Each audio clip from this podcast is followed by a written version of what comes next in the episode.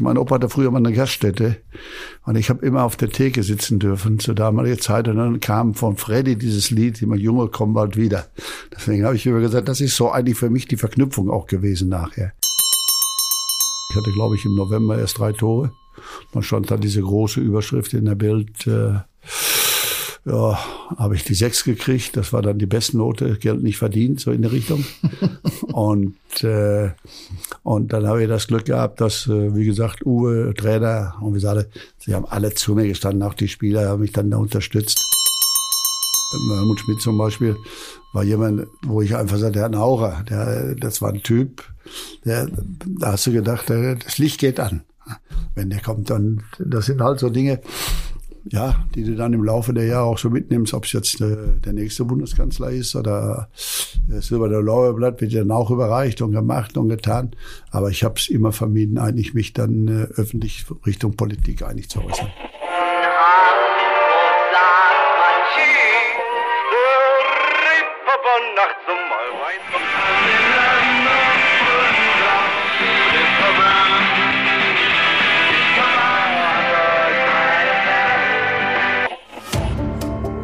Gute Leute.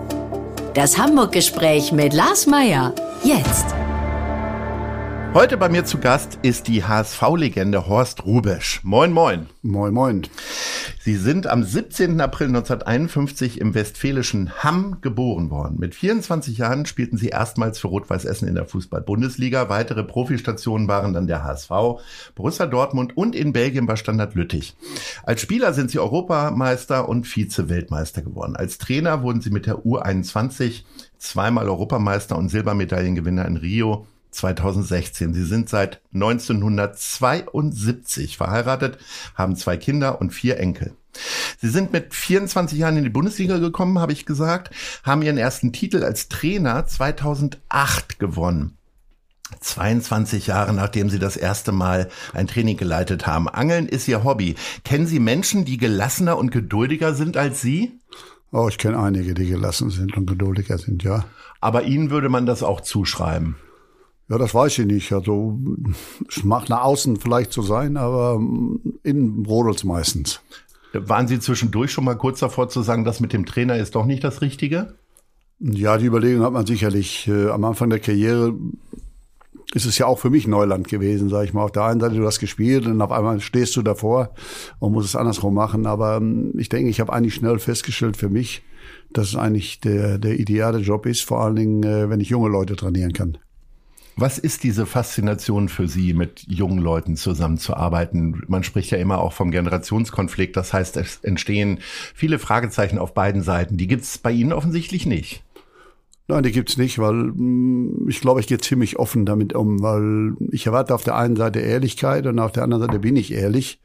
Und ich habe eins, glaube ich, immer wieder festgestellt, wenn man wenn man mit ihnen offen und ehrlich umgeht und äh, und sie auch mitnimmt, und auch ja, Meinung zulässt, dann ist es an für sich einfach. Weil das Entscheidende ist die, die Entscheidung, die nachher kommen, müssen sie ja sowieso selber treffen. Ich glaube, es, es macht nichts, irgendwas da aufzuoktroyieren in der Geschichte und ihnen da irgendwas aufzuzwingen, sondern die Frage wird halt einfach immer wieder sein, auch nachzufragen und selber bereit zu sein, vor allen Dingen auch von denen zu lernen, da was anzunehmen, mitzunehmen. Das war eigentlich, glaube ich, immer so, ja, oder denke ich, das ist einfach immer eine Stärke gewesen dabei. Dutzende von Nationalspielern äh, finden nur gute Worte über sie. Äh, würden Ihre Söhne auch sagen, dass Sie ein guter Vater sind im Sinne von auch Verständnis für die Dummheiten junger Leute? Ja, ich denke schon. Also in, jetzt kommt natürlich äh, bei mir, da kommt bei mir meine Frau ins, ins Gespräch, weil äh, sie ist ja eher in erster Linie diejenige gewesen, die die Kinder mehr oder weniger großgezogen hat. In der Zeit, äh, wo es Nationalmannschaft war, international, Bundesliga und, und, und, auch im Trainerjob, teilweise Ausland dabei, war sie doch immer mehr oder weniger der Hauptakteur in dieser Geschichte. Aber ich glaube schon, nein, bin davon überzeugt. Meine Kinder stehen für mich, ich stehe ja für sie auch und äh, nein, ich denke, wir haben einen ganz guten Draht zueinander. Gibt es denn nochmal auf Ihre Geduld zurückzukommen? In welchen Momenten werden Sie denn hektisch oder eher ungeduldig, vielleicht auch im Alltag? Ja, ungeduldig. Im, Alltag eigentlich weniger. Also ich bin ziemlich gelassen, weil ich genau weiß, äh, dass es halt einfach keinen Sinn macht, äh, da irgendwo hektisch zu werden oder verrückt zu spielen, sondern einfach mit Ruhe und Gelassenheit kommst du eigentlich wesentlich weiter. Weil wir haben ja die Zeit. Das Problem ist ja halt, wenn du dich nicht unter Zeitdruck setzen lässt, dann bist du eh schon der Gewinner, glaube ich. Wir kommen jetzt mal nach Hamburg und da geht's um die Lieblinge von Ihnen. Welches ist Ihr Lieblingsrestaurant? Ja, einfach sich Delta-Fleisch. Wird Ihnen jetzt nicht, glaube ich, viel sagen, aber ist direkt am Schlachthof. Ist hier direkt um die Ecke, ja, wo wir direkt das um die Ecke aufnehmen. und äh, gibt's einen guten Mittagstisch und man Beispiel. trifft immer andere HSV-Legenden aus vielen auch, Generationen. äh, Das habe ich mal kennengelernt vor vielen, vielen Jahren und äh, der Uwe Seele hat mich da eingeführt. Und was da ganz überragend ist, äh, ist halt das Frühstück, wenn es morgens Met gibt Mhm. oder frisches Tatar in dieser Form. Wann haben Sie das das letzte Mal genossen? Ich meine, Sie sind ja berufstätig, da kommt man ja, nicht mehr morgens zum Frühstücken. also auswärts zumindest. Ach, das kriegen wir schon hin. Das ist nicht das Problem. Also wir richten das manchmal ein, dann triffst du dich mit Bekannten oder Freunden da, dann geht das ganz gut. Welcher ist Ihr Lieblingspark? Mein Lieblingspark. Jetzt haben Sie mich überrascht. Also ich, ich wüsste nicht, also ich, ich habe immer noch so einen Park im Hinterkopf, der liegt aber schon, ui, da war ich hier alt, da war ich 12, 13, 14, 15 Jahre alt. Da durften wir dann immer bei uns in Hamm im Park, wo ich da geboren bin, also immer fischen, machen, tun. Das war eigentlich auch immer so. Der Onkel hat uns immer mitgeschleudert in den Park, weil da ein Riesenspielplatz war. Also würde ich bis heute sagen, ist immer noch mein Lieblingspark. Und in Hamburg wahrscheinlich der Volkspark. Ja, der Volkspark ist schon klar. Oder haben Sie da auch die negativen Seiten von kennengelernt, weil Sie da manches Mal vielleicht irgendwo am Baum gestanden haben und gesagt, ich kann nicht mehr? Nein, ein Volkspark war eigentlich äh, für mich immer nur positiv, muss ich halt sagen. Ähm, welches ist Ihr Lieblingslied über Hamburg? Also das Lieblingslied von Hamburg ähm, gehe ich auch wieder ganz weit zurück. Mein Opa hatte früher mal eine Gaststätte und ich habe immer auf der Theke sitzen dürfen zur damaligen Zeit und dann kam von Freddy dieses Lied, immer Junge kommen bald wieder.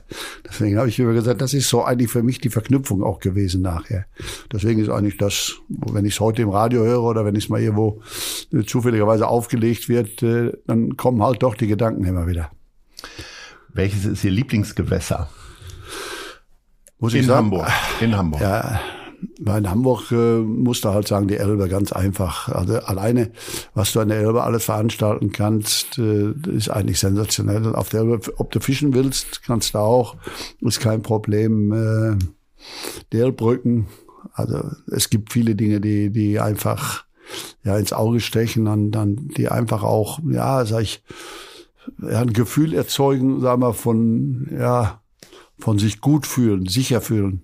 Und dann, deswegen, also für mich ist die Elbe eigentlich wirklich, ja, das Topgewässer hier in Hamburg. Sie haben ja gerade die Elbbrücken angesprochen. Haben Sie dann auch immer so ein Kribbeln, wenn Sie da wieder reinfahren in Richtung Hamburg? Das geht mir immer so. Ist immer ganz was Besonderes, Ja, den Hafen zu sehen. Ich glaube, jeder hat ja immer so seine, ich, da ich ja Westfaler bin und dann immer diese Strecke durch den Tunnel meistens nach Hause gefahren bin, meine Mutter besuchen und so weiter. Äh, wenn du dann zurückgekommen bist, war es halt immer so, wenn du die Körperbrücke gesehen hast, war für mich immer so, wieder jetzt bin ich wieder da, da bin ich wieder angekommen, hast du gleichzeitig den Hafen noch dazu, dann ist das natürlich äh, eine Skyline, die, die einfach nicht zu überbieten ist. Welches ist Ihre Hamburger Leibspeise? Die Hamburger Leibspeise, ja. Also ich habe dann äh, mich da festgelegt damals äh, mit mit diesen Schollen. Also Scholle hin, Scholle her in sämtlichen Gerichten war eigentlich immer mein Gericht. Ja. Sie haben ja vorhin schon davon gesprochen oder eben davon gesprochen, dass Sie äh, die Teiche bei sich in Hamm so toll fanden. Und äh, wann haben Sie das erste Mal einen toten Fisch in der Hand gehabt, den Sie vielleicht selber geangelt haben?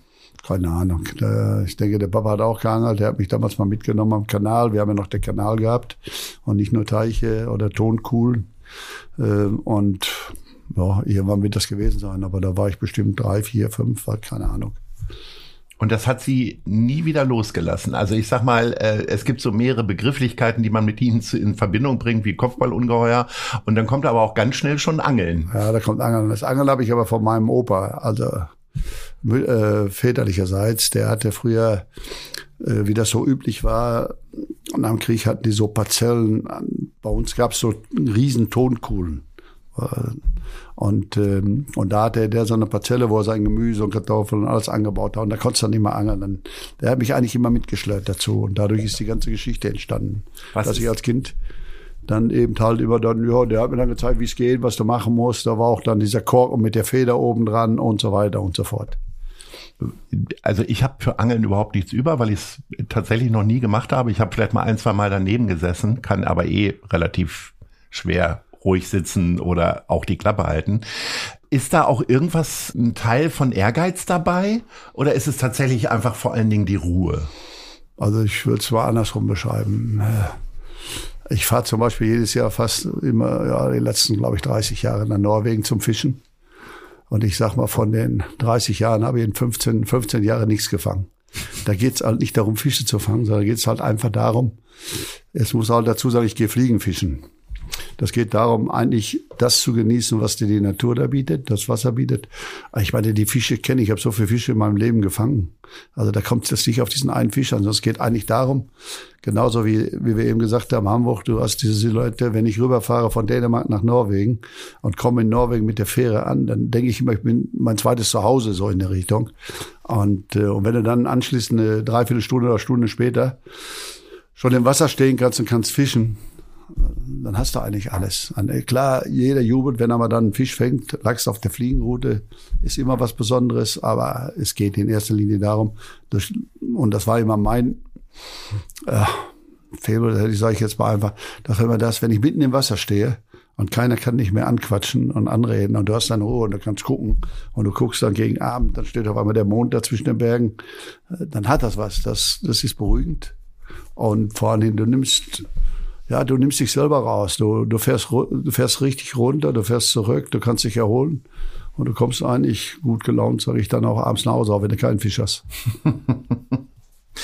Wir kommen mal äh, zum Lebensanfang sozusagen. Ihren Geburtsort Hamm bringe ich immer mit der Zugteilung der Deutschen Bahn in Verbindung. Äh, was muss ich noch über Hamm wissen? Was fällt Ihnen da so ein? Ja, Hamm hat ja, was Sie das mit dem Zug sagen, war ja früher der größte verschiedene Bahn in Europa. Und was fällt denn zu Hamm ein? Also ich kann Ihnen zu Hamm einiges erzählen, weil Hamm ist meine Karriere angefangen. Ich habe in Hamm Handball gespielt, ich habe in Hamm Fußball gespielt. Es hat sich alles da abgespielt. Und äh, ob das jetzt im Stadtpark war oder sonst, ich habe meine Frau dort kennengelernt, ich habe dort geheiratet. Also meine, meine, meine Eltern, also meine Mutter hat zum Schluss dann noch gelebt, meine Geschwister leben heute noch in Hamm. Also die Verbindung für mich ist nie abgerissen eigentlich. Und deswegen war eigentlich so, ja, ich habe ja immer gesagt, äh, weil viele immer mit Heimat und dies und jenes. Also Heimat ist eigentlich da, wo ich jetzt bin. Ne, wo ich also im Moment lebe wieder, weil ich habe ich war ja ein paar Jahre, drei Jahre in Wien, dann war ich in Innsbruck, dann war ich in der Türkei, dann habe ich alles mitgemacht. Das hat alles irgendwo Spuren hinterlassen. Du hast überall was mitnehmen können, wenn du eigentlich offen damit umgehst. Und so habe ich das äh, von Hamm auch in Erinnerung. Wenn ich heute zurückkomme, habe ich viele gute Erinnerungen aufgrund der Tatsache, dass es äh, auf der einen Seite sportlich, auf der anderen Seite, was du alles so erlebt hast da unten und äh, ja, nimmst deine Erinnerungen ja auch mit. Sie haben gerade eben Handball erwähnt. Hätte die Gefahr bestanden, dass Sie gar kein Kopfballungeheuer werden, sondern eher der äh, Sieben-Meter-Jäger? Ja, der Sieben-Meter-Jäger weiß ich jetzt nicht. Zu meiner Zeit gab es ja auch noch Großfeld. Mhm. Und äh, ich hatte schon die Möglichkeit, äh, ich habe ziemlich hoch gespielt schon. Wir haben schon in der dritten Liga gespielt und, und haben es eigentlich auch gut gespielt. Und hatten sogar in dem einen Jahr, sind wir, als das Feldhandball abgeschafft wurde, mehr oder weniger, äh, wären wir sogar aufgestiegen in die zweite Liga. Also ja, es hätte auch die Möglichkeit bestanden, Handball zu spielen. Aber für mich war Priorität hat eigentlich immer wieder Fußball gehabt. Wir stellen in diesem Podcast immer wieder fest, dass sich Menschen aus NRW in Hamburg besonders wohlfühlen. Können Sie mir das erklären? Ja, Hamburg ist offen. Muss man halt einfach, so habe ich es jetzt mal für mich beschrieben. Also wenn man das mal, ähm, bei Fußball ist ja immer so, oder zum Beispiel bei Mittelstürmern ist ja immer so, die Frage ist, wie wirst du genommen? Oder, und, und da muss ich jetzt einfach mal zurückgreifen. Äh, der HSV wollte mich ja schon zwei Jahre vorher haben. Und äh, ich habe dann das große Glück gehabt, ich habe, glaube ich, am zweiten Tag, beim zweiten Training oder dritten Training, Uwe Seeler kennengelernt. Ich kannte ihn äh, eigentlich nur aus dem Fernsehen und von Hörensagen her. Und äh, da war es halt einfach so, so, der Dicke und das und das war ein Denkmal, was verdammt groß war. Und der, der ist dann damals, werde ich wird man nie vergessen, auf Platz 10 ist das heute in, in Norderstedt, da im Ochsenzoll äh, auf mich zugegangen, hat er gesagt, ja, macht er keine Gedanken, du packst das schon. Ne? Ne, und er wusste ja auch, was da, was da kommt, was da erwartet wurde. Und das hat mir natürlich im ersten Jahr fürchterlich geholfen, weil ich auch am Anfang, sag ich mal, nicht die Tore in der Form so gemacht habe, wie, wie es eigentlich sein sollte oder wie ich es mir selber vorgestellt habe. Weil ich hatte, glaube ich, im November erst drei Tore. Dann stand da diese große Überschrift in der Bild, äh, ja, habe ich die sechs gekriegt. Das war dann die Bestnote, Geld nicht verdient, so in der Richtung. und, äh, und dann habe ich das Glück gehabt, dass, äh, wie gesagt, Uwe, Trainer und wie gesagt, sie haben alle zu mir gestanden, auch die Spieler haben mich dann da unterstützt, weil äh, auf der anderen Seite mit, mit Kevin Keegan zusammen Fußball zu spielen und Kevin hat der Zeit, glaube ich, 10, 12 Tore gemacht. Äh, war es dann gespannt zwischen ihm und mir, was eigentlich funktioniert hat. Wir standen vorne, wir haben wir haben es gut gespielt. Und da war es dann einfach eine Geschichte, immer vom Dicken, immer wieder, der immer wieder gesagt hat, mach dir keine Gedanken, das kommt, das kommt, das dauert halt ein bisschen. So, und in der Rückserie war es dann kein Problem mehr. Aber ich muss halt einfach sagen, es war nicht nur Uwe, sondern es waren viele, Jochen Meinke, sage ich jetzt mal, die direkt um Fußball rum waren, äh, oder die Mannschaft, die mir geholfen hat. Es war auch in der Stadt. Ich hab, muss halt immer sagen, bin, man hat mich von Anfang an genommen. Das war kurios. Egal, was ich gemacht habe oder wo ich hingekommen bin, ja, mit der Zeit kannte mich fast jeder. Und vor allen Dingen, äh, wie man mich genommen hat, hat mich eigentlich fasziniert, muss ich ganz ehrlich sagen.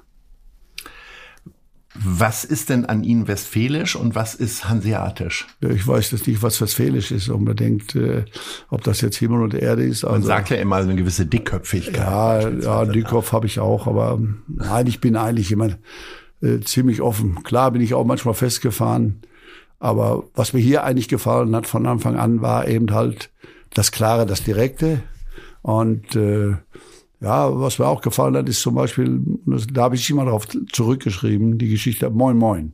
So, also nicht so viel reden, sondern mehr machen, so in der Richtung. Und äh, das, das ist das eigentlich, was, deswegen sagte ich ja eben schon mal, auch bei den Leuten eigentlich immer so rüberkam. Die waren, es war nie diese Hektik, die ich von, von Hamm aus kannte, sondern hier oder von Essen aus zu damaliger Zeit. Hier war es natürlich klar, du hast mehr im Fokus gestanden, weil bei mir kam dann auch die Nationalmannschaft dazu. Aber wenn ich dann rausgegangen bin oder irgendwo, dann, ich konnte in Ruhe essen, ich konnte in Ruhe, es mal klar, habe ich meine Autogrammwünsche auch erfüllt, aber es war doch immer so, dass es, dass es nicht überzogen war, dass es nicht zu viel war. Und, und das hat mich eigentlich immer fasziniert. Weil ich habe damals war die, die Kinder waren noch klein. Da bist du Wochenende, wenn du mal auf Freitags gespielt hast, rüber Teamdorfer Strand oder hier oder fahren. Die, du hast ja eigentlich alles in der Nähe gehabt. Die Stadt erstmal kennenzulernen, war schon mal eine Riesenaufgabe. Ich glaube, ich habe sie bis heute noch nicht richtig kennengelernt. Es gibt immer noch Ecken, die ich finde, wo ich gar nicht gewusst habe, dass ich da auch noch nicht war. und, und, äh, und das Umland ist natürlich auch traumhaft, muss man auch dazu sagen. Aber haben Sie das Gefühl, jeden Fußballplatz hier in Hamburg zu kennen? Also nein. durch Spielbeobachtungen weniger, weil Sie da nein, gespielt nein. haben? Nein, eigentlich nicht. Ich glaube, es gibt so viele Plätze. Manchmal denke ich, da, da war ich auch noch nicht und da war ich noch nicht. Also mittlerweile habe ich noch ein paar dazugekriegt jetzt durch den Nachwuchs hier in den letzten vier, drei, vier Jahren. Und äh, na, müssen halt einfach gucken. Also es gibt bestimmt noch welche, die ich nicht kenne. Ja. Wie war denn Hamburg in den 80ern? Was sind denn so die markantesten Unterschiede auch zu heute? Ja, was heißt zu heute? Ich meine, in den 80er gab es Udo auch schon. Ja. Ne, darf man auch nicht vergessen. und Uwe Seele gab es auch. Und nein, Hamburg war eigentlich für mich damals die große weite Welt, muss man halt ganz einfach sagen. Ich, Hamm ist ja nun zwar Großstadt gewesen. Äh, wir haben so im Vorort gewohnt. Dann bin ich die drei Jahre in Essen gewesen, wo es dann halt schon mal war. Und dann kam eigentlich der nächste Schritt. Äh, ja, wie das so schön heißt, habe ich auch immer gesagt, äh, das Tor der Welt. Du, du hast diese, äh, hast dir die Schiffe in die Bötte angeguckt. Wie war Hamburg? Ja, Hamburg war faszinierend, sage ich jetzt mal einfach. Für mich Neuland. Mhm. Ne, vieles, um, um halt auch vieles kennenzulernen, neue Erfahrungen zu sammeln und das ist mir eigentlich ganz gut gelungen, glaube ich. Gibt es einen Lieblingsstadtteil? Eigentlich nicht. Eigentlich äh, ist die Stadtmitte mein Lieblingsteil, weil äh, eins muss man nämlich wissen, ich habe nie in Hamburg gewohnt. weil ich bin, äh, bin überhaupt kein Typ für Großstädte. Ich habe immer außerhalb, ich bin immer raus, ich bin immer geflüchtet, dass ich, dass ich Platz, ich brauchte eigentlich immer Platz. Also, um es mal ganz banal zu sagen, ich habe immer früher gesagt, wenn ich irgendwann mal so weit komme, dass mein Garten einen Garten pingeln kann und nicht in der Stadt auf der Straße sofort stehe, dann bin ich eigentlich da, wo ich eigentlich immer hin wollte. Und äh, nein, ich war eigentlich, oder ich sage, ich bin immer nach wie vor noch der Typ, ich muss raus, ich muss Platz haben, ich muss bewegen können. So, und in, in der Stadt ist es halt genau das Gegenteil. Aber andersrum sage ich auch, ich habe äh, zwei Jahre in Wien verbracht, auch mitten in der Stadt. Ja, wie ist das denn bitte gelaufen? Bezirk. Ja, aber Wien hat, ich habe direkt neben dem Prater gewohnt. Mhm. So, dann hast du auch viel Auslauf. Dann haben sie in Prater gepinkelt. Ja, nicht so, nicht direkt, aber so könnte man es dann nennen. Aber ich, da hatte ich die Ausweichmöglichkeiten und aus Wien raus war auch nie das Problem. Und das ist hier das Gleiche. Du kannst ausbrechen, du kannst weggehen, das. Aber für mich persönlich muss ich sagen, habe ich, habe ich eigentlich immer vorgezogen, außerhalb zu wohnen. Raus aus der, aus diesen Zentren, einfach die Ruhe zu genießen.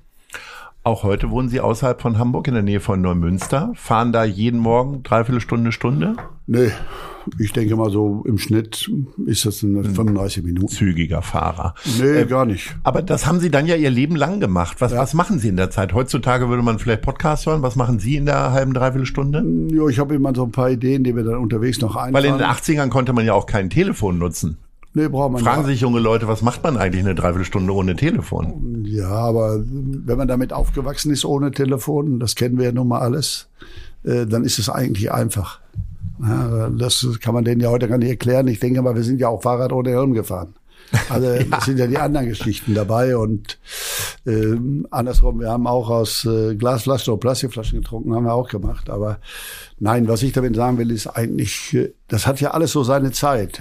Wenn man sieht, wie sich das verändert hat jetzt in den letzten 30, 40, 50 Jahren und äh, diese Veränderung da eigentlich mitgemacht. Auf der einen Seite war spannend, auf der anderen Seite neigen wir, glaube ich, wenn man etwas älter ist, äh, auch dazu, oft zurückzugucken, was hat sich bewährt, was war gut, was, was kann man vielleicht heute noch in die Zeit reinbringen. Und das ist eigentlich, glaube ich, der entscheidende Faktor, dass man doch eine gewisse ja, Gelassenheit, Ruhe wieder mitnimmt nach hierhin. Also zu wissen, ich für mich, und das versuche ich auch immer auf die Spieler, weil es ist ja immer hektisch. Andersrum, nehmen Sie einen jungen Spieler heute, der teilweise stehen die Spieler auch, ich will die jetzt nicht in Schutz nehmen, aber die stehen morgens um, um sechs, halb sieben auf, die frühstücken, die, die hauen ab, die gehen zur Schule. Dann haben sie um neun Uhr schon irgendwo in der Schule noch Schultraining, meine Spieler. So. Dann über die Mittagszeit haben sie fallen noch ein bisschen Luft, danach haben sie nochmal und dann kommen sie anschließend um 16 Uhr, 17 Uhr bei uns zum Training. Und dann sind sie um 21 Uhr zu Hause. So, das ist natürlich ein Ablauf, wo ich dann einfach sage, wenn man das über Jahre gemacht hat, dann ist es eigentlich eine Kunst, den Spielern also das zu belassen, dass sie ihren Spaß dabei behalten. Weil ich glaube, wenn du Fußball ohne Spaß spielst, ist ja nicht mehr gut, weil du musst einfach Spaß an diesem Job haben, musst Spaß an dieser Geschichte haben und Spaß haben, also dich auch wieder selber immer wieder anzutreiben. Und das sind halt, glaube ich, heute die Punkte, die man, ja, wo ich einfach immer sage, wo ich oft auch zurückgedacht habe und gesagt, okay, lass ihn mal, gib ihm Zeit, warte ab. Und für mich geht's halt darum, die jungen, sagen wir, junge Menschen, glaube ich, zu begleiten, mitzunehmen und ihnen einfach Zeit zu geben. Weil nicht innerhalb von einem Jahr zu erwarten, dass sie diese Sprünge machen und dann international spielen können, sondern äh, es dauert manchmal zwei, drei Jahre. Und da sind Sie ja das beste Beispiel für. Ja, ja bei mir war es ja auch so eine Geschichte. Ja, ich hatte vielleicht, ich hatte die Möglichkeit, mit 18 Jahren zweite Liga zu spielen, weil ich habe Kreisauswahl und Westfalenauswahl gespielt, habe es aber nicht gemacht, weil macht eigentlich keinen Sinn. Ich habe einen Job gehabt und dann nach Gütersloh zu gehen und äh, ich hatte zu der Zeit keinen keinen Führerschein, kein Auto mit 18 Jahren und äh, dann viermal die Woche zu trainieren, am Wochenende durch halb Deutschland zu fahren. Ne, und das für 400 brutto, das macht dann D-Mark, wo man merkt, zu der Zeit hat einfach keinen Sinn gemacht. So, und äh, für mich war es auch so, mein Handball hatte auch einen festen Status bei mir. Ich habe viermal, die fünfmal die Woche trainiert und Samstag, Sonntags gespielt. Also Samstags abends in der Halle, Sonntags auf dem Platz Fußball. Wunderbar, so viel Training, dass Sie wussten, wann Sie den Ball in die Hand nehmen dürfen. Doch, das ist kein Problem. Also dass sie, dafür sind die Sportler zu unterschiedlich. Und man muss einfach gucken, weil früher bist du Sie haben es ja eben auch gesagt, es gab kein Telefon. Also ich kann mich erinnern, ich glaube, wir haben unseren eigenen Fernseher, den meine Mutter und mein Vater damals angeschafft, da war ich, glaube ich, zehn Jahre alt. So. Das darf man auch nicht vergessen. Also und der wir, hat 15 Jahre gehalten. Genauso ist es. Im und, Gegensatz zu Und da konntest du auch die Röhre noch auswechseln, kann ich mich gut erinnern. Und äh, da war es halt einfach so, du bist in die Schule gegangen, morgens bist rausgekommen und wenn du aus der Schule die Schularbeiten fertig gehabt hast, warst du den ganzen Tag unterwegs. So, wir hatten ja auch keine Zeit zwar, aber wir haben zumindest gewusst, äh, was wir alles machen können. Ähm, Sie haben ja gerade in den Tagesablauf beschrieben von Ihren jungen Spielern. Äh, wie war denn Ihrer? Sind Sie zwischen zwei Trainingseinheiten nach Hause gefahren oder was waren so die Orte? Ich stelle mir immer vor, in den 80ern hat man dann irgendwo beim Italiener gesessen, 17 Cappuccino und dann ging es wieder zum Training. Ja, ja, das ist ein schöner Traum. also ich habe die, ich habe ganz normalerweise Volksschule gemacht, bin mit 14 Jahren rausgekommen, bin in die Lehre gegangen. Also damit, damit ist alles vorbei. Mhm. Ja, dann dann äh, hast du eigentlich von morgens, äh, normalerweise stehst du um 6 Uhr auf, also 7 Uhr musstest du spätestens anfangen und 17 Uhr hast du Feierabend gehabt. So, dann bist du von da aus direkt zum Training gefahren. Das war der normale Alltag eigentlich. Mhm. Und äh, das ist natürlich in der heutigen Zeit etwas anders. Zum anderen war es auch so, wer hatte denn zu damaliger Zeit ein Auto? Wenn du irgendwo hin musstest, so wie ich von Pelkum nach Hamm, das waren neun Kilometer, bin ich mit dem Bus gefahren. Mhm. Naja, das heißt also nochmal ungefähr 35, 40 Minuten im Bus sitzen, bis du, musst ja alle Haltestellen mitnehmen. Und das konzentriert ja auch ungemein, weil man darf ja, nichts vergessen, weil so aber, schnell zurückkommt man nicht. Ne? Aber trotzdem ist der Vorteil dabei, du hast dann von der Arbeit 30 Minuten, also die halbe Stunde, bis du da hingekommen bist, bis du umgezogen bist, bis du wieder im Bus gesessen hast, dann konntest du dich im Bus erholen, dann bist du beim Training wieder fit. Das sind die anderen Seiten. Aber nochmal, das war ja alles wesentlich gelassener, wesentlich ruhiger. Und der Ablauf war eigentlich immer so, dann warst du abends neun, halb zehn zu Hause. So, und dann bist du ins Bett gegangen, hast was gegessen, das war es am nächsten Morgen um sechs wieder hoch. Und hier in Hamburg als Profi? Ja, da war es ja, da, die Zeit kann ich ja dann schon. Ich war ja nachher in Essen schon drei Jahre Profi. Mhm. Und dann hier war es halt einfach so, dass es eben halt eine Nummer größer war, weil es ähm, weil's auch international nachher ging. Und ähm, meine Güte, mit Essen sind wir nicht nach Korea ins Trainingslager gefahren, da sind wir nach Holland gefahren, um die Ecke. Und äh, das war so, das waren so die Unterschiede dann. Dann kommst du auf einmal in die große Stadt, in der Mannschaft, die vor zwei Jahren, äh, zwei Jahre vor mir, eigentlich den, den Pokal der Landesmeister gewonnen, also den Pokal der Pokalsieger gewonnen hat. So, und äh, ja, und dann fängst du wieder bei Null an. Und das war immer eigentlich für mich das, ich habe, ja, habe ich dann überlegt, packst es, packst es nicht, schaffst es, schaffst es nicht. Dieses Spielchen hast du ja auch immer noch dabei, wenn du ehrlich bist. Und äh, ja, und für mich war es halt halt immer wichtig, und das habe ich eigentlich jedes Jahr gehabt, so, reicht das oder muss ich noch mehr tun? Und habe dann für mich immer beschlossen, nee, reicht nicht, da geht noch mehr. So, das hat man ja, man, man lernt ja auch irgendwann dazu, dass man, dass man sich wirklich hinterfragt und sagt, ja, okay, jetzt hast du das. Und die Kunst ist es ja eigentlich das, was man hat, eigentlich zu behalten oder zu bestätigen. So, das war eigentlich immer mein Ziel. Und das, und das beinhaltet letztendlich auch, dass du eine Weiterentwicklung hast. Du kommst weiter, du kommst vorwärts, du wirst auch abgeklärter insgesamt, je älter du wirst, weil du gewisse Erfahrungen hast einfach. Und bevor es mit den Fragen der anderen Leute an Horst Rubesch weitergeht, mache ich gerne Werbung für unseren Kooperationspartner Die Zeit. Mein Arbeitstag beginnt mit der Elbvertiefung, dem kostenlosen Newsletter von Zeit Hamburg. Die Elbvertiefung ist relevant, prägnant, persönlich und enthält fundiert recherchierte Lesestücke von Autorinnen und Autoren der Zeit. Alle wichtigen Infos rund um Hamburg gibt es auf www.zeit.de slash Elbvertiefung oder von montags bis freitags um 6 Uhr im E-Mail-Postfach. Klickt mal rein. Wir kommen zu unserer Rubrik Die Fragen der anderen Leute und horchen mal rein, wer welche Frage an Sie hat. Moin, Herr Rubisch. Hier spricht Peter Tschentscher, Hamburgs erster Bürgermeister. Nächstes Jahr ist auch Hamburg Austragungsort der Fußball-EM der Männer. Welche Besonderheiten und Sehenswürdigkeiten unserer Stadt zeigen Sie Ihren Gästen? Oh, da kann ich, ich weiß nicht, wo ich anfangen soll jetzt. Elbbrücken, ich, ich kann überall anfangen. Ich kann Stadtzentrum nehmen, das Rathaus und so weiter. Also es gibt vieles. Ich habe vorhin die Köbernbrücke genannt, der Elbtunnel ist da. Also ich weiß nicht, Mit Glück ist die Köbernbrücke noch da dann. Ja, die bleibt schon. Ich glaube schon, dass sie bleibt. Also so habe ich es verstanden jetzt zuletzt. Und äh, jetzt mit der, mit der, mit den ganzen äh, aufhören auf der Insel noch und so weiter. Also wir haben so viele Möglichkeiten in Hamburg.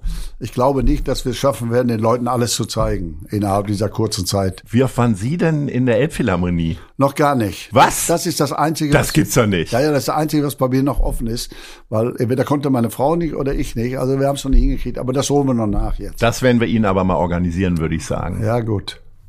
Hören Sie denn gerne Klassik oder ist es eher gar nicht? Ich meine, da finden ja auch andere doch, doch. Sachen statt. Nein, ich, ich höre schon gerne Klassik, nur nicht permanent. Also hin und wieder komme ich da ganz gut mit zurecht. Ja. Aber vom Grundsatz her bin ich doch so ein bisschen äh, Schlageraffin. Ja, Schlageraffin kann man so sagen. Okay. So, wir kommen jetzt mal zu einem anderen schlageraffinen Menschen, der eine Frage an Sie hat. Lieber Horst Rubesch, hier ist Arndt Zeigler von Zeiglers Wunderbare Welt des Fußballs. Wir haben uns mal kurz kennengelernt äh, vor vielen Jahren äh, in Berlin beim Sportschauclub auf dem Badeschiff. Da hast du die DFB-Runde ausgelost, die erste. Ähm, meine Frage wäre also zunächst mal, ähm, äh, glaube ich, dass du eins deiner besten frühen Bundesligaspiele hier in Bremen gemacht hast mit Rot-Weiß Essen noch. Ich glaube drei Tore. Ähm, äh, und ungefähr in der Zeit fing ich auch an, Bundesliga äh, zu verfolgen und Fan zu sein.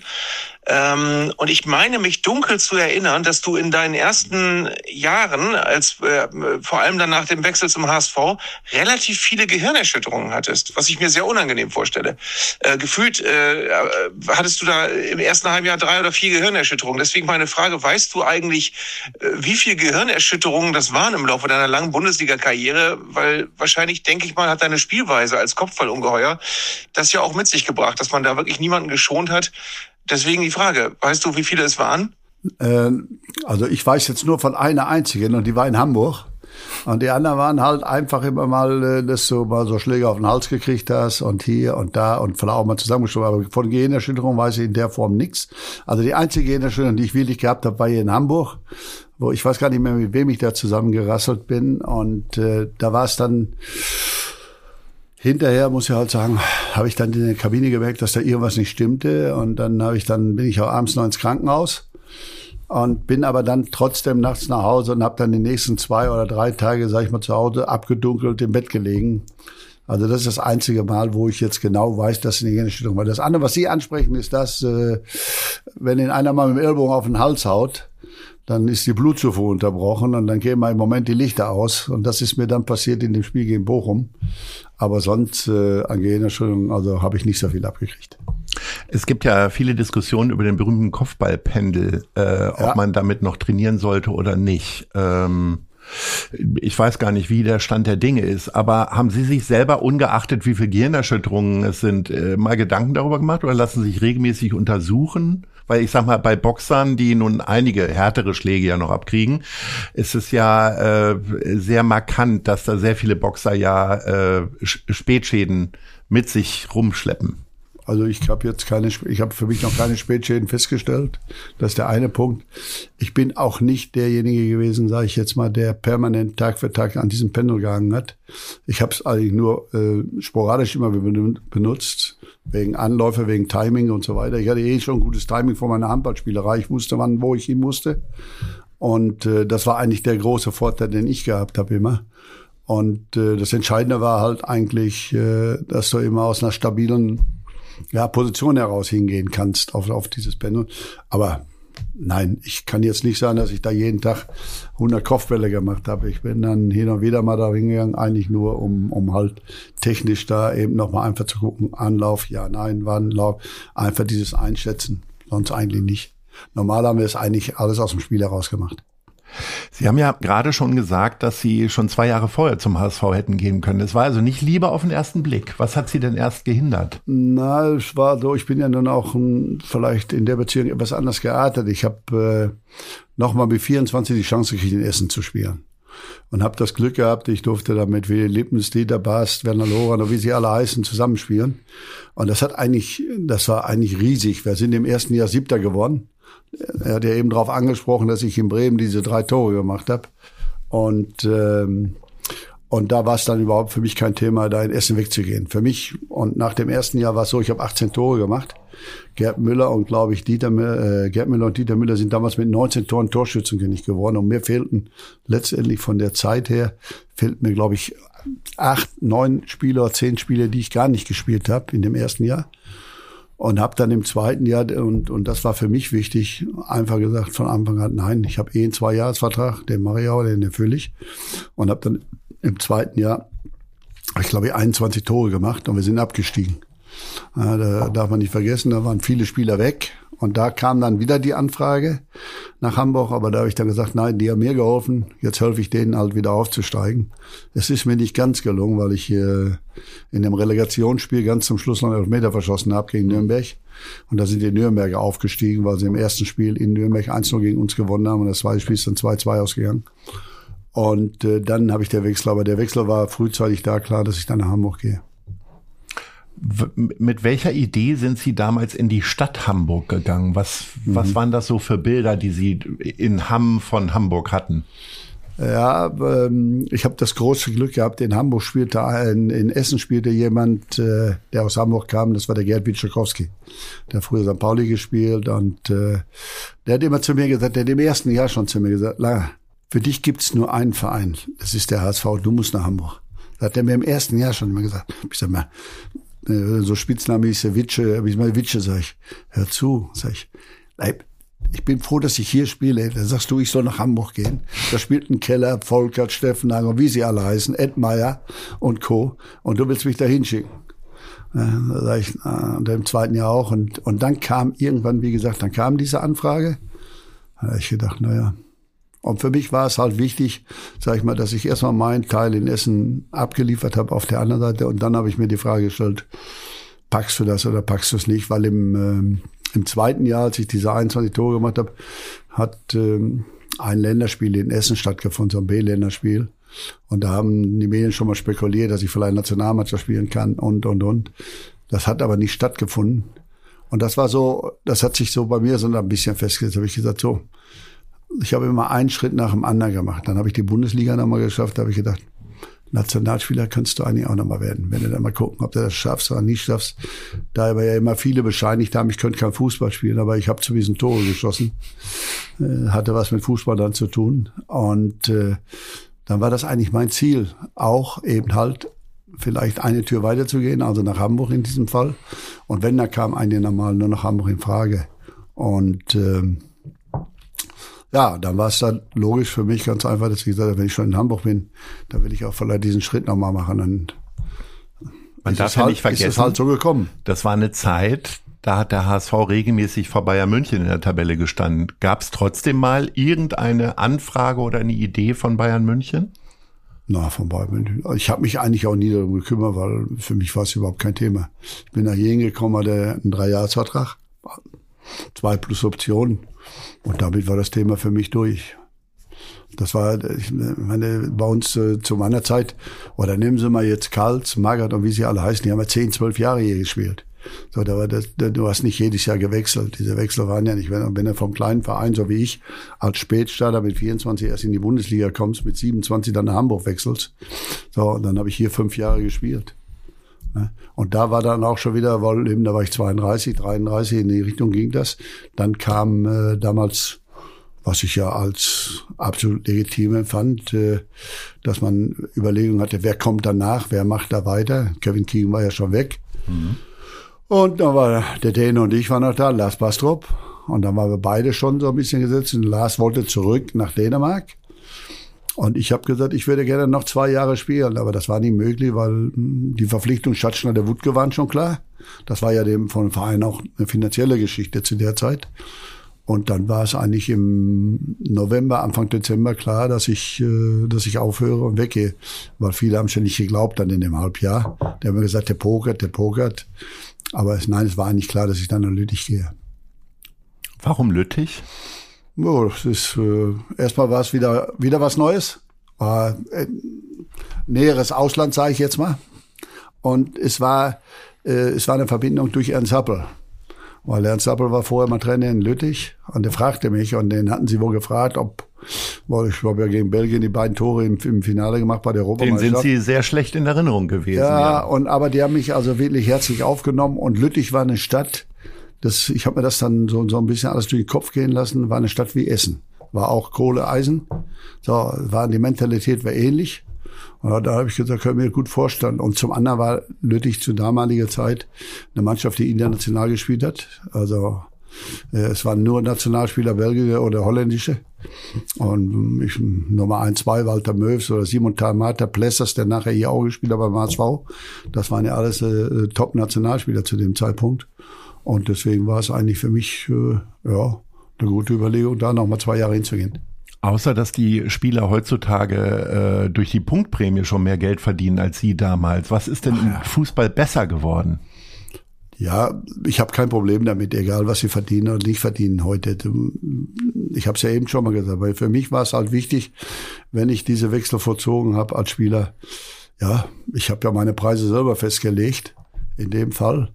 Und dann war ich da halt auch mit zufrieden. Also dann werde ich da nicht hinterher nachkarten, äh, wie das heute teilweise ist, äh, wenn dann diese Angebote einfliegen. Ja, was ist besser geworden? Äh, was ist besser, was schlechter? Ich habe eben mal gesagt, für mich hat so alles seine Zeit. Es hat sich auch einiges verändert. Ich meine, heute liegen um den Platz drumherum liegen, ich glaube, 10, 15 Bälle. Die Einwürfe können wieder direkt ausgewählt. Der Torwart darf nicht mehr in die Hand nehmen und, und, und. Sind ja auch diese Veränderungen alle gekommen. Absatz ist verändert worden und das ganze System hat sich ja auch ein bisschen verändert.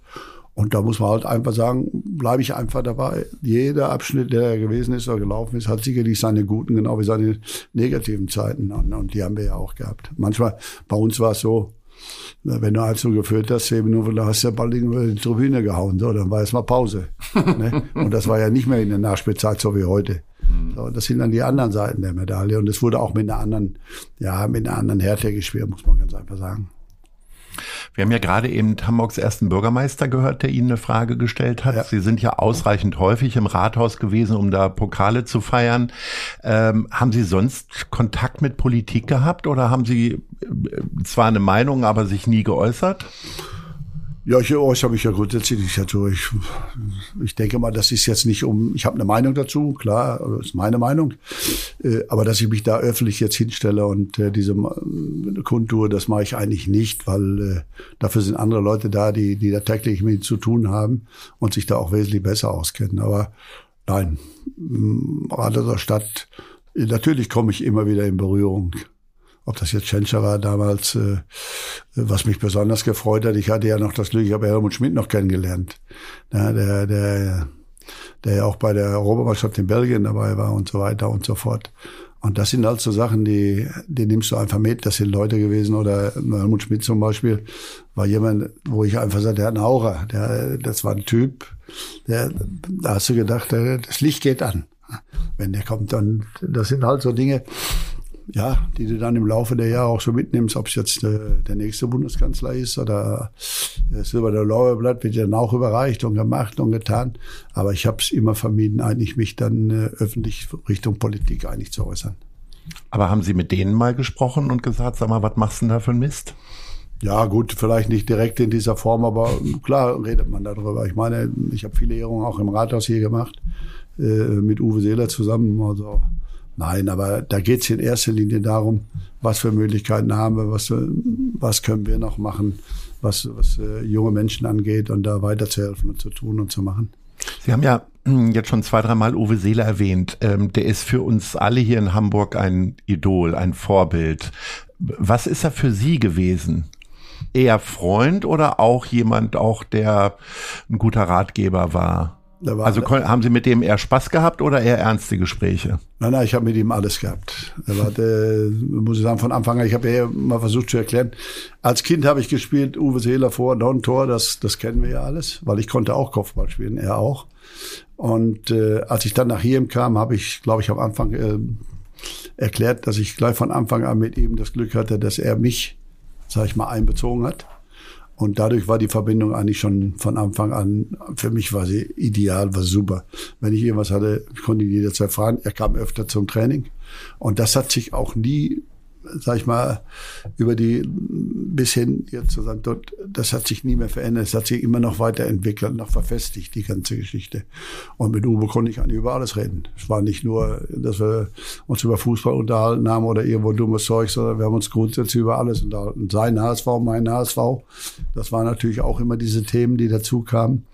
Und nein, was, was ein Uwe ausgezeichnet hat, glaube ich, einfach ist seine Bodenständigkeit, seine Ehrlichkeit und vor allem die Art und Weise, wie er menschlich mit allem umgegangen ist. Und das hat mich eigentlich immer wieder fasziniert. Jetzt ist Fußball für viele ein ganz wunderbares Smalltalk- oder Stammtischthema. Äh, was sind denn Ihre Themen, wenn Sie jetzt in Bostedt in eine Kneipe gehen? Geht es dann auch immer nur um Fußball oder äh, haben Sie ganz andere Themen? Ich gehe ja nicht in die Kneipe. nein, also nein, wir haben eigentlich so die Themen, wir haben eine Bowl-Gruppe, eine alte. So. Ja, da sind ein paar junge Leute dabei, die etwas älter sind als ich. Und mit denen spielen wir dann Bowl und dann kommt halt einmal das Thema auch HSV, aber dann kommen auch ganz normale Tagesthemen, muss man halt ganz einfach sagen. Mhm. Und äh, da sind auch viele Sachen dabei, zum Beispiel, äh, was mich dann immer wieder fasziniert, wir haben da zwei, drei Jungs dabei, äh, die, die mit dem Fahrrad zum Nordkap fahren und die sind so alt wie ich, dann denke ich mir immer, hallo, wie geht das denn? ne? Und das sind dann halt immer so, so Geschichten, die du einfach mal so hörst oder wer was gemacht hat, dann wird ja auch mal wieder in der Vergangenheit rumgekramt. Wir Alten neigen ja ab und zu mal dazu, auch mal nach hinten wieder zu gucken. Was ich also immer versuche zu vermeiden, ist, da war alles besser. Nein, besser war auch nicht alles. Aber es waren ein paar Sachen dabei, wo wir einfach sagen, wäre heute auch nicht so schlecht, wenn man das mal wieder einführen würde. Wir kommen zu unserer Wissenswert-Rubrik. Wir haben also ein paar Fakten über Hamburg. Mit 10.000 Quadratmetern ist der Amerigo Vespucci Platz in der Hafen City fast so groß wie der Rathausplatz. Mit dem Namen ist der Platz in guter Gesellschaft. Auch andere Plätze in der Hafen City sind nach bekannten Entdeckern benannt. Nach welcher Persönlichkeit würden Sie gerne einen Platz in Hamburg benennen? Ja gut, ich, ich habe ja gesagt, äh, mit Uwe Seele haben wir ja, haben das glaube ich äh, alle gehabt bis jetzt. Helmut Schmidt haben wir glaube ich auch. Wir haben, aber wenn ich jetzt, der hat einen ganzen Flughafen. Sogar. Ja, ich weiß, deswegen sage ich ja. Und äh, also ich wüsste jetzt nicht im Moment, ob man unbedingt, ich bin jetzt nicht der Typ, der, der darauf stehen würde, sagen, dass ich jetzt einen Platz für mich haben müsste, der Horst Rubisch Platz heißt oder sowas in der Richtung. Also, das wäre ja irgendwas in der ersten oder zweiten Etage, weil sie immer so hoch gesprungen Ja, das ist das, aber nein, aber nein. Da hätte ich jetzt keine Meinung zu. Okay, dann kommen wir mal zum nächsten. Die drei Inseln Neuwerk, Niegehörn und Scharhörn liegen im südöstlichen Teil der Nordsee und bilden gemeinsam den Hamburger Stadtteil Neuwerk. Und das, obwohl sie rund 100 Kilometer entfernt des Hamburger Stadtgebiets liegen. Welches Buch würden Sie auf eine einsame Insel mitnehmen? Aha. Auf eine einsame Insel. Also ich habe viele Bücher, die ich mitnehmen würde, aber ich würde höchstwahrscheinlich äh, ja ich würde mein, ich, ich würde mein Angelbuch mitnehmen. Ich würde es nochmal lesen und nochmal lesen und gucken, ob alles richtig ist oder ob wir noch was verändern können. Sie haben ein Buch geschrieben über das Dorschangeln. Ja. Äh, und das ist ein richtiger Klassiker in, in der, im Angelbereich, habe ich nachgelesen. Ja, ist richtig. Das ist ein Klassiker, ist dreimal ausverkauft worden. Und nein, es ist ein Buch aufgrund der Tatsache entstanden. Ich bin damals nach hier hingekommen und habe dann das Glück gehabt, jemand kennenzulernen, der da auch an der Küste fischt, der mir gezeigt hat, was, wie das hier geht und was man machen kann. Und dann habe ich versucht, Lektüre zu kriegen über den Paul Parey Verlag. Gab es keine Lektüre. Und da gab es einen Lektor, Peinemann hieß der, der ist auch leider schon verstorben, der gesagt hat, schreiben Sie das Buch doch selber, schreiben Sie doch ein Buch. Da habe ich gesagt, ich kann doch kein Buch schreiben, wenn ich von nichts eine Ahnung habe. Doch, sagt er, das machen wir schon. Sagt er, ich gebe Ihnen jemanden an der Hand, mit dem Sie das machen können. Und dann habe ich mit diesem Dieter Schieker zusammen, haben wir dann über die nächsten drei, vier Monate da zusammengesessen und dann ging es eigentlich darum, was hast du für Ideen? Da mussten wir ein paar Bilder machen, dann hin und her. Und dann haben wir eigentlich ein Buch für Anfänger geschrieben. Also mit der normalen, was eigentlich dazugehört äh, äh, zum Fischen. Das war eh, waren erst die ersten 20 Seiten waren eh weg. So, und von da ab kam dann eigentlich das so was man machen kann, welche Fragen ich habe, die wir, wie kriege ich das hin, was kann man da machen, hast du eine eigene Idee, können wir es verändern? Und so haben wir das auch geschrieben. Und es ist dermaßen willig gut verlegt worden, ist sogar in Norwegen, Dänemark und Schweden verlegt worden. Und ist auch, äh, wenn ich, Dänemark weiß ich glaube ich, aber Norwegen weiß ich jetzt Kriegen Sie immer noch Abrechnungen davon? Man kriegt ja jährlich Nein, dann immer so einen ich, ich habe da, ich habe da komplett drauf verzichtet, weil für mich war das Hobby. Und äh, die, die Tantiemen hat alle der Dieter Schicke gekriegt. Okay. Noch in diesem Jahr eröffnet die modernisierte Alster-Schwimmhalle. Das Sportbecken fast 4,8 Millionen Liter Wasser. Wie halten Sie sich fit? Ja, eigentlich mit Fahrradfahren in erster Linie. Bull habe ich gesagt. Ja. Das ist ein hochinteressantes Spiel. Ja. Und äh, man muss sich auch nicht so schnell bewegen, das ist ganz gut. Aber Fahrradfahren in erster Linie, äh, schwimmen, weil Wasser haben wir ja genug. Also wir haben ja auch bei uns zum Beispiel mehr vor der Tür äh, mit den Kids schon mal gehen, jetzt mit den Enkelkindern und äh, nein, also eigentlich ganz normal. Jetzt kommen wir doch noch mal zum Fußball, denn äh, was diese Stadt Hamburg auszeichnet, ist die Rivalität von zwei sehr unterschiedlichen Vereinen, dem HSV und dem FC St. Pauli. Was hätten Sie denn gerne vom FC St. Pauli, was dem HSV vielleicht gut stehen würde? Also ich sag mal so, ich hätte gerne gehabt das alte Stadion von St. Pauli früher. Das neue gefällt mir zwar auch sehr schön mit dieser mit dieser neuen Haupttribüne, dem neuen Eingang und so weiter, stadtähnlich, also wie der Rathausplatz gebaut. Äh, nein, ähm, warum? Ich bin ja in Essen mit diesem Stadion, St. Pauli und Essen waren fast identisch von den Stadien her. Und diese Art und Weise, dass du nah dran bist an den Zuschauern, dass da einer mit dem Regenschirm auf den Kopf hauen kann, das war eigentlich so das, was, was, was mich so fasziniert hat. Das hätte ich gerne auch behalten, weil das alte Stadion St. Pauli war, hat mich eigentlich immer fasziniert, auch mit, mit den roten Sofas da hinten in den VIP-Bereichen und so weiter und so fort. Und sonst muss ich halt einfach sagen, nein, ich freue mich eigentlich über diese Rivalität, weil ich kenne es von Essen her. Rot-Weiß Essen, Schwarz-Weiß Essen war ähnlich geartet. Und äh, nein, ich denke mal, nein, ich freue mich, dass es St. Pauli gibt. Ich freue mich, dass es dieses Derby gibt, weil es gibt ja nichts Schöneres, als einfach Derby zu schmieren und sie zu gewinnen vor allen Dingen. Ein Mann, über den wir noch gar nicht gesprochen haben, der quasi äh, ihr äh, wichtigster Partner auf dem Feld war, war Manny Kals, mit dem sie ein kongeniales Duo gebildet haben. Er hat geflankt und sie haben ihn reingemacht. Äh, wie oft sehen Sie sich noch, wie oft tre treffen Sie sich noch? Ist da so eine Lebensfreundschaft auch draus geworden oder ja. äh, unterscheidet man da sehr? Ja, nein, wir treffen uns ab und zu. Wenn er 70 wird, jetzt haben wir die Tage zusammen auch nochmal ein paar Aufnahmen für die UEFA gemacht, weil im nächsten Jahr ist ja die Europameisterschaft. Und äh, nein, der Kontakt, was diese, was unsere Mannschaft angeht, ist eh geblieben über die ganzen Jahre. Und äh, ja, bei Manni was unterscheidet und so. Aber Manni, sage ich mal einfach, ich habe mit Manni bei der Nationalmannschaft auf einem Zimmer gelegen, heute wir haben fast nie miteinander gesprochen, weil Manni hat immer geschwiegen. Er hieß ja auch der Schweiger. Genau ja. so ist es. Aber heute muss ich sagen, er ist kommunikativ. Es hat sich im Laufe der Jahre verändert. Haben Sie da Aber, Einfluss drauf gehabt? Ach, das Oder seine Frau? Ja, ich denke seine Frau. Und äh, nein, er ist, äh, er ist ein ziemlich korrekter Typ auf der einen Seite, ein klarer Typ, der auch nicht viel, allzu viel redet in der Form. Aber mittlerweile muss ich einfach sagen, nein, meine und ich, wir haben uns eigentlich blind verstanden von Anfang an. Also auch was ich äh, ja, wo ich nach Hamburg gekommen bin, da war ja auch einer derjenigen, wo ich von profitiert habe am Ende nachher. Und er hat ja auch davon profitiert. Ich habe immer gesagt, das Entscheidende war ja eigentlich, der hat einfach die Bälle reingehauen und ich musste sehen, dass ich sie kriege. Ich habe sie gekriegt. Ne? Die sind war gar ja nicht immer auf die gleiche nein, Stelle nein. geflogen. Der Einzige, der das geschafft hat, habe ich immer gesagt. Nachher konnte er das auch. Es gab in Essen einen, der Willi Liebens hat immer gesagt, lauf, ich treff dich. so, das ist auch eine gute Geschichte. Ne? Ja. Und, und das ist eigentlich das, was für mich immer auch so heften geblieben ist, was man auch jungen Spielern weitergeben kann. Wenn du was tust, machst, dann kannst du was erreichen. Wenn ich aber da stehe und der muss mich dann treffen, dann wird's gefährlich. Das ist zwar leichter, aber höchstwahrscheinlich werden die anderen dann die Bälle wegnehmen. Und dann, das waren halt immer wieder so Dinge, die du dann einfach so auch mit in deinen Alltag reingenommen hast. Sie sind seit über 50 Jahren verheiratet. Gut, ne? äh, gibt, ja, Wahnsinn, werde ich nicht mehr schaffen. Ja. Ähm, gibt es Menschen, denen Sie ähnlich verbunden sind? Also so wirklich beste Freunde? Und wo wohnen die? Ja, ich habe ein paar beste Freunde, aber nicht so viele.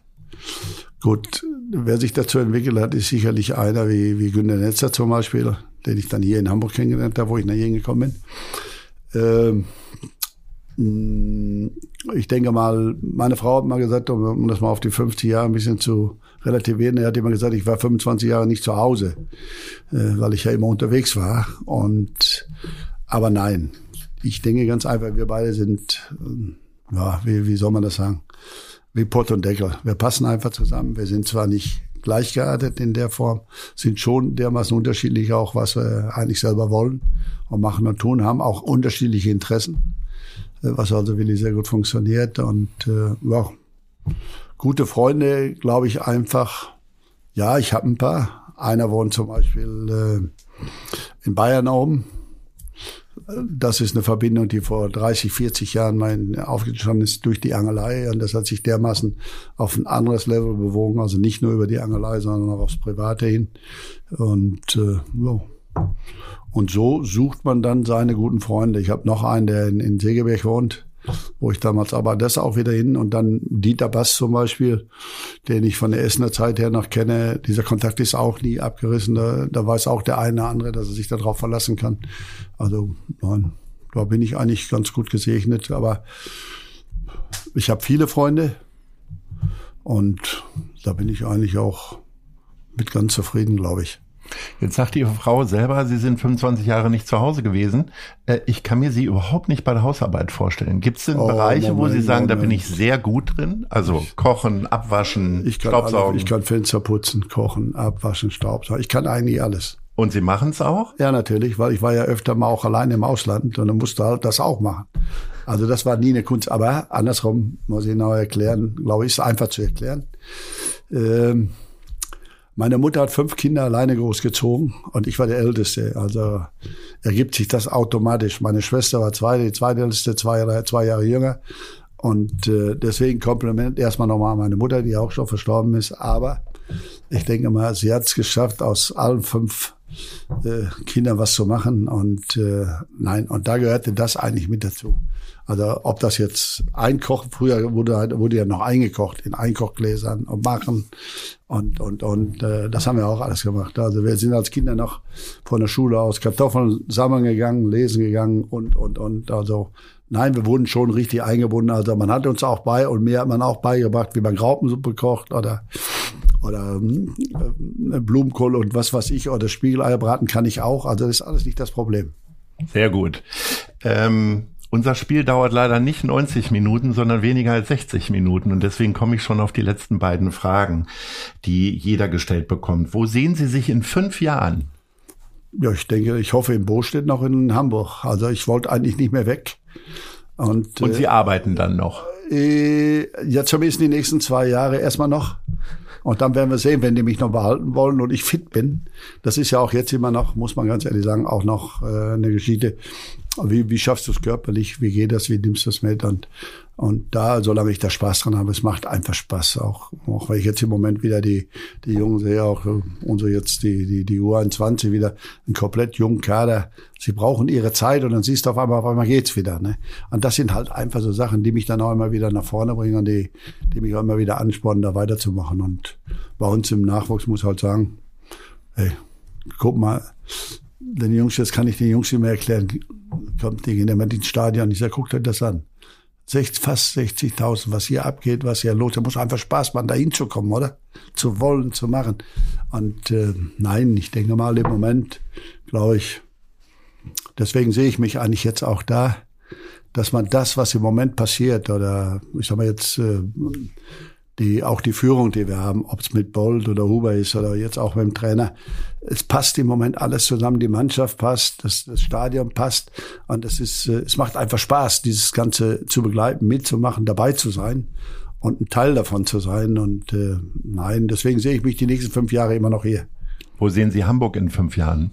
Ja, genauso. Ich sehe Hamburg immer noch da und ich denke auch, dass Hamburg sich äh, mit der Europameisterschaft auch wieder im nächsten Jahr so präsentieren wird, wie Hamburg eigentlich ist, offen, ehrlich und schön vor allen Dingen. Weil äh, Hamburg ist eigentlich für mich ist eine Traumstadt. Das ist wohl wahr. Hamburg ist eine Traumstadt. Das war eine Traumstunde. Lieber Horst Rubisch, herzlichen Dank. Wir sind hier beide ohne Gehirnerschütterung durchgekommen. Das hat mir ja. großen Spaß gemacht.